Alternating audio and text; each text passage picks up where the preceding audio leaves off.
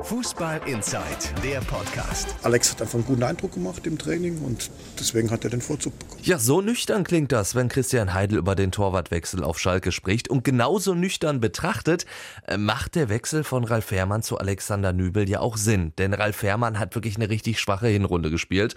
Okay, wie fast eigentlich alle seine Mannschaftskollegen. Aber diese Aussetzer von Fährmann, wie zum Beispiel in Augsburg oder in Stuttgart, die waren teilweise echt grenzwertig. Und das Ganze vor dem Hintergrund, das muss man auch so sagen, dass Nübel in den Spielen, in der er den verletzten Fährmann ja ersetzen durfte, seine Sache richtig gut gemacht hat. Also insofern, rein sportlich, kannst du das so machen.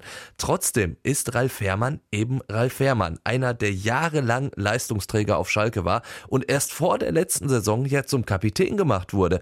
Und deswegen ist diese Entscheidung mutig, finde ich, auch wenn Heidel sagt. Nö, weil wir wissen, dass Alex ein guter Torwart ist. Also das haben wir vorher schon gewusst.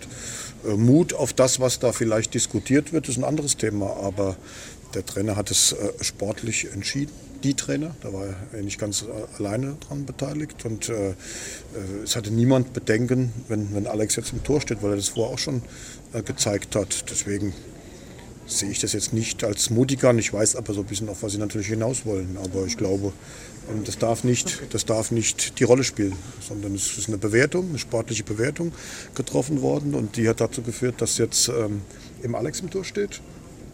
Und das hat nichts damit zu tun, dass da weniger Vertrauen zu Ralf Fährmann da ist. Naja, das kann man aber auch anders sehen. Also Geschmäckle hat die Geschichte schon, eben weil Fährmann der Kapitän ist. Aber Heidel meint, dass Fährmann damit umgehen kann. Absolut sportlich, so wie sich das für einen Mannschaftskapitän und einen Spieler einfach gehört.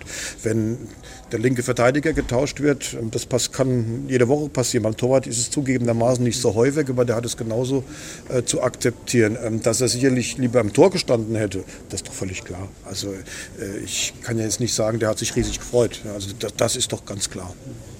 Aber ähm, ich habe auch gesehen, wie, dann, wie Alex dann nach dem Spiel gratuliert hat. Ja, so muss es sein. Die Frage ist allerdings nur, wie lange Fährmann das so mitmacht. Und die andere Frage ist dann auch noch, ob und wie sich jetzt möglichst schnell eine neue Hierarchie in der Truppe aufbaut. Denn Schalke hat jetzt innerhalb von gerade mal einem Monat erst den Vizekapitän, nämlich Naldo, an Monaco verhökert und den Kapitän jetzt auf die Bank verbannt. Das erinnert mich dann schon so ein bisschen an die Nummer mit Benedikt Hövedes. Damals hat Tedesco ja, recht gehabt. Der Erfolg hat ihm jedenfalls recht gegeben. Und deswegen bleibt es jetzt aus Schalker Sicht eigentlich nur zu hoffen, dass es auch diesmal klappt. Also der Sieg gegen Wolfsburg war zumindest schon mal ein erster Schritt in die richtige Richtung.